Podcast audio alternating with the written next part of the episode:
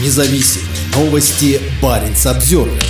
Ледоколы есть, но их не хватает. Через 7 лет ледоколов на Северном морском пути станет больше, а работать на них будут 7,5 тысяч моряков. В этом уверен представитель Росатома Владимир Панов. О перспективах ледокольного флота и его работы на СМП специальный представитель по вопросам развития Арктики госкорпорации Росатом Владимир Панов рассказал в своем выступлении на Петербургском международном экономическом форуме. По его словам, к 2030 году по маршруту будут ходить 14 ледоколов, работу которых будут обеспечивать 7,5 тысяч моряков. Он рассказал, что хотя сейчас на СМП и работает 7 атомных и 3 неатомных ледокола, этого явно недостаточно. Особенно если учесть, что к 2026 году два из них будут выведены из эксплуатации, так как им уже больше 30 лет. При этом Владимир Панов заметил, что решение о строительстве четырех необходимых неатомных ледоколов на верфи «Звезда» еще только предстоит принять. Ранее Баренц Обзервер рассказывал о том, что в настоящее время Балтийский завод строит для Росатома два ледокола проекта 22 220, сдача которых запланирована на 2028 и 2030 годы.